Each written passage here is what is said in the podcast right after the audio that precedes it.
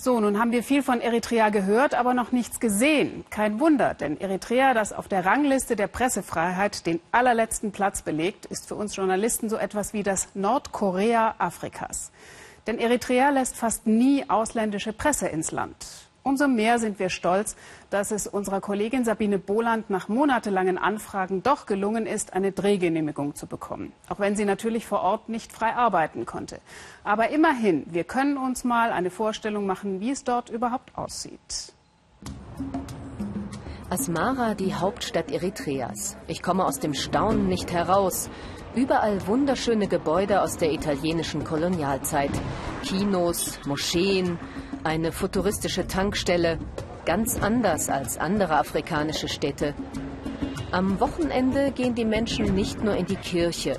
Sie frönen auch der sogenannten dritten Religion neben Islam und Christentum, dem Fahrradfahren. Fahrradfahren ist wie Atmen für mich. Ich bin mit gemischten Gefühlen hergekommen. Journalisten sind nicht willkommen. Ich habe Monate auf ein Visum gewartet. Roaming zu anderen Mobilfunknetzen gibt es nicht. Ich bin nicht erreichbar. Total ungewohnt. Es ist sauber in Asmara. Kaum Verkehr, das Klima ist angenehm. Das ist also das sogenannte Nordkorea Afrikas, aus dem geschätzte 2000 Menschen jeden Monat fliehen.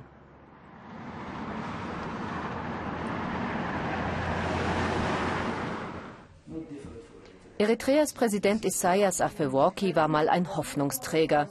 Heute gilt er im Westen als einer der autoritärsten Staatschefs Afrikas. Ich werde im Außenministerium empfangen. Die internationale Gemeinschaft, vor allem die USA, kommen nicht gut weg bei dem Gespräch. Wir dürfen zwar drehen, aber als Interview dürfen wir die Unterhaltung nicht verwenden. Dass Eritrea mit Nordkorea verglichen wird, sorgt für Empörung. Warum fliehen so viele, frage ich. Dafür seien Europa und die USA verantwortlich. Sie zögen die Menschen weg.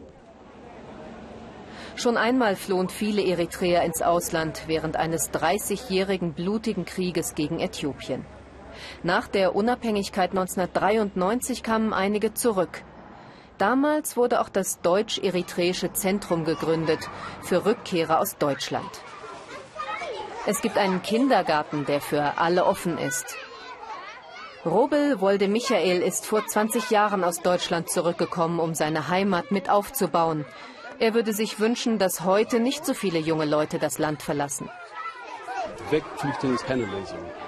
Meine, ich, ich, orientiere mich mehr oder weniger an Deutschland. Ja, die Deutschen haben auch nach dem Zweiten Weltkrieg und nach dem Ersten Weltkrieg ihr Land selbst aufgebaut.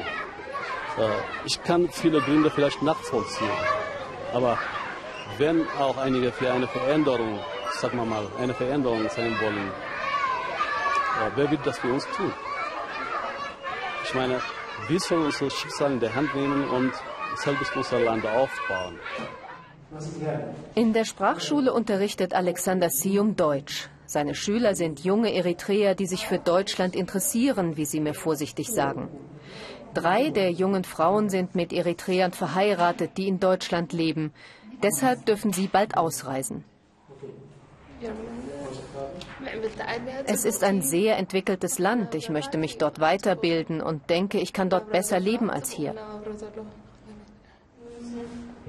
Alexander Sium ist in Wuppertal aufgewachsen. Seit zehn Jahren lebt er wieder in Eritrea, fühlt sich aber als Deutscher. Für normale Eritreer ist es normal hier so zu leben. Für mich ist das nicht normal. Wir sind ein anderes äh, Leben aufgewachsen. Ich habe eine andere Mentalität, eine andere Denkweise, mehr demokratisch. Ne? Und äh, einige, Sachen, einige Sachen muss man äh, dulden. Zum Beispiel, dass es keine freie Presse gibt. Die Stadt ist zwar voll von Satellitenschüsseln, mit denen man internationale Sender uneingeschränkt empfangen kann, aber in Eritrea selbst gibt es nur eine Zeitung und einen staatlichen Sender. Das durchschnittliche Jahreseinkommen liegt bei etwa 600 Euro. Weniger hat kaum jemand weltweit. In Asmara, der schönen Kulisse, herrscht extreme Armut. Überall auf der Straße versuchen Menschen ein bisschen Geld nebenbei zu verdienen. Viele betteln. Ich versuche mit Passanten ins Gespräch zu kommen. Das ist fast unmöglich, sobald die Kamera in der Nähe ist. Nicht mal etwas Unverfängliches wollen die Menschen mir offen erzählen. Ich habe das Gefühl, dass alle Angst haben.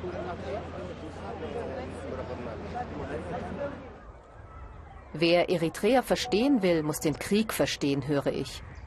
Ich besuche den Panzerfriedhof am Rande der Hauptstadt. Schrott aus dem Unabhängigkeitskrieg gegen Äthiopien. Noch immer fühlt Eritrea sich von dem mächtigen Nachbarland bedroht. Das ist auch der Grund für den strengen Militärdienst, den jeder Eritreer nach der Schulzeit absolvieren muss, oft jahrzehntelang, praktisch ohne Einkommen. Deshalb werden fast alle eritreischen Flüchtlinge in Europa anerkannt. Aber nur deswegen geht keiner weg, sagen mir alle. Hinzu kommt nämlich die katastrophale wirtschaftliche Lage.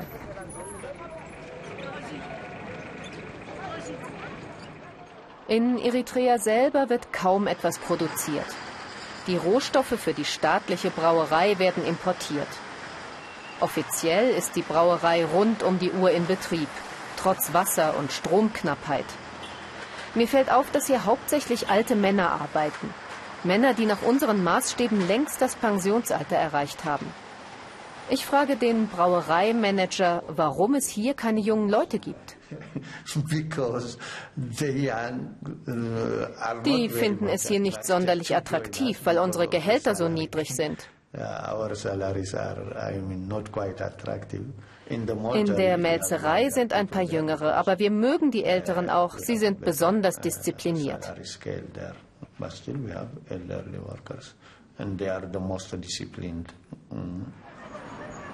Einen deutlich anderen Altersdurchschnitt sehe ich bei dem Hemdenproduzenten Dolce Vita, der einzigen privaten Fabrik in Eritrea. In dem italienisch geführten Betrieb arbeiten über 500 Menschen. Sie verdienen mehr als der Durchschnitt in Eritrea. Auch Pietro Zambaiti kennt das Problem der Flüchtlinge. Immer wieder verschwinden Angestellte. Mit besseren Gehältern und Sozialleistungen will er versuchen, sie zu halten, auch wenn er verstehen kann, dass so viele gehen.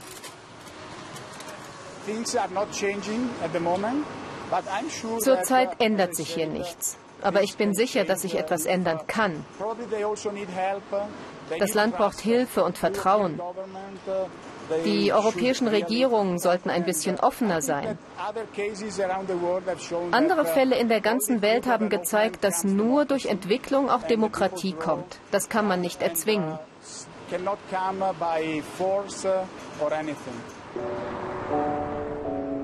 Ich verlasse dieses schöne Land sehr nachdenklich. Das Leben in Eritrea wirkt friedlich und oft heiter. Aber unter der heilen Oberfläche spüre und höre ich viel Verzweiflung, Angst und Resignation. Offen zugeben würde das keiner. Aber vermutlich haben auch während ich hier war wieder Hunderte das Land verlassen.